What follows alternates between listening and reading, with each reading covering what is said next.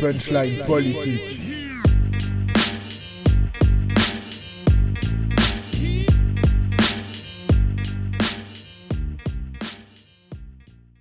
Bonjour à toutes et à tous et bienvenue dans ce nouvel épisode de Punchline Politique, une chronique de 20 minutes pour comprendre.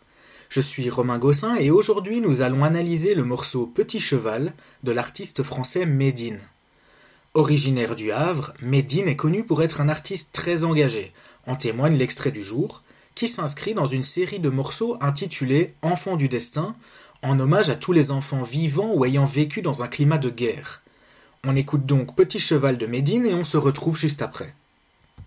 Un soir d'hiver, petit cheval parti méditer Au sommet des collines Là où les aigles royaux viennent au monde Où les anciens érudits venaient se couper du monde Mais subitement, une vision lui apparut Son village massacré par des soldats inconnus Il dévala la montagne à tout alors dans ce storytelling, hein, le fait de nous raconter cette histoire, Médine aborde le destin de Petit Cheval, un garçon natif américain qui échappe par un coup du sort à l'extermination de son village.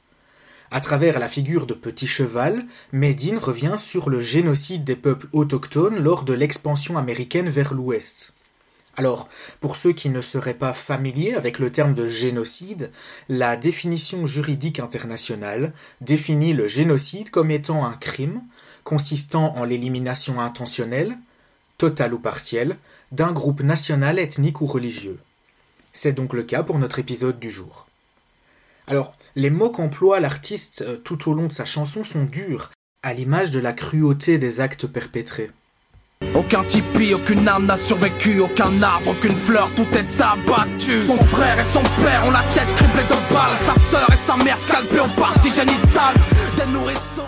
Dans ce deuxième court passage, Medine fait référence au massacre de Sand Creek de 1864, où le général John Shivington et 700 de ses hommes ont abattu plus de 150 Cheyennes et Arapaos.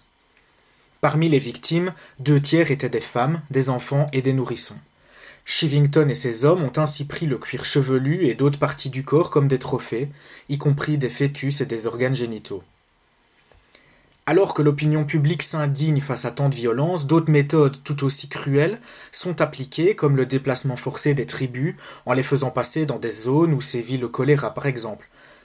À cet égard, cette méthode fut particulièrement meurtrière pour les Cherokees, dont l'épisode qu'ils surnomment la piste des larmes a été fatal pour près de 8000 d'entre eux, soit la moitié de leur population totale.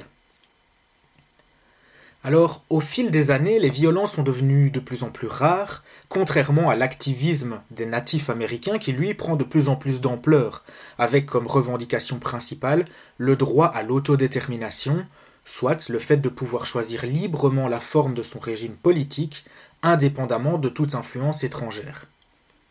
Les natifs désirent donc bénéficier de leur propre gouvernement en revendiquant leur droit à gérer leurs propres affaires indépendamment du gouvernement fédéral américain.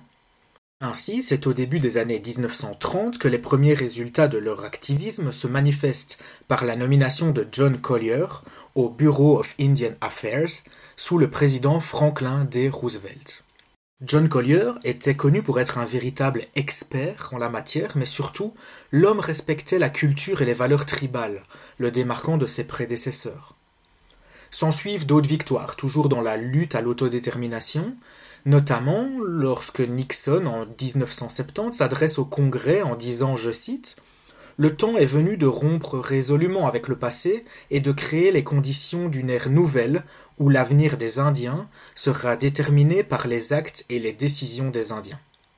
Enfin, Jimmy Carter signera en 1978 les premières lois allant en faveur de l'autodétermination autochtone avec l'Indian Child Welfare Act, transférant les compétences de protection de l'enfance aux gouvernements tribaux, ainsi que l'American Indian Religious Freedom Act, leur permettant de jouir de la liberté de culte.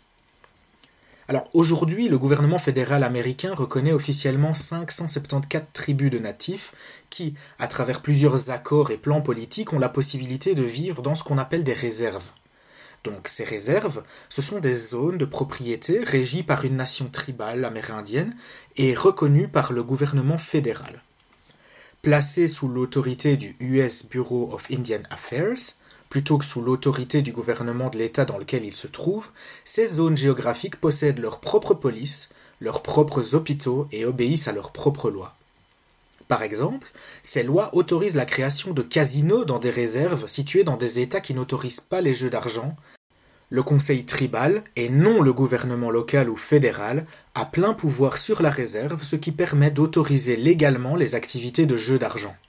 Alors, évidemment, cet exemple de jeu d'argent n'est pas anodin, puisque les casinos et autres bingos constituent une véritable vache à lait pour les natifs. Ainsi, selon les rapports gouvernementaux, les casinos en activité dans les réserves auraient généré 27,8 milliards de dollars pour l'année 2020. Alors, bien que ce système de réserve existe, il faut noter que la majorité des natifs américains ont privilégié un mode de vie hors de ces zones exclusives. Sur les 2,5 millions de natifs présents sur le sol américain, seulement 1 million vivrait dans des réserves. Évidemment, je vous conseille d'écouter le titre dans son entièreté sur votre plateforme favorite, mais si vous désirez toutefois aller plus loin sur le sujet, je vous conseille le film Beans, primé au Festival international du film de Toronto, et racontant l'histoire d'une jeune native face à la crise d'Oka de 1990, opposant le peuple Mohawk à leurs voisins canadiens. Si vous êtes plutôt friand de lecture, l'historienne Élise Marienstrass a publié aux éditions Folio La résistance indienne aux États-Unis. C'était Romain Gossin pour la contextualisation de Petit Cheval de Médine. Je vous retrouve la semaine prochaine pour un nouvel épisode. À très très bientôt.